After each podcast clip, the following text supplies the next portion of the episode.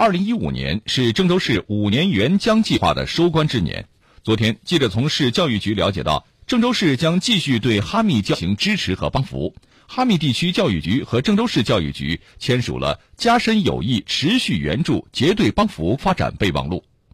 双方签署的备忘录共达成十项共识，包括书记、校长、园长交流挂职，缔结友好学校，利用寒暑假选派名校长、名师专家到哈密开展做客讲学、做学术报告，并开展书记、校长、园长及教师即。哈密地区教育局选派部分班主任、德育骨干和中青年骨干教师赴郑州中小学考察学习等。